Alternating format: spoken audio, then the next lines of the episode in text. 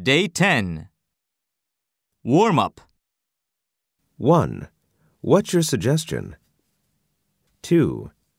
You are not supposed to do that. 3. Please don't hesitate to speak out. 4. It isn't a big problem, is it?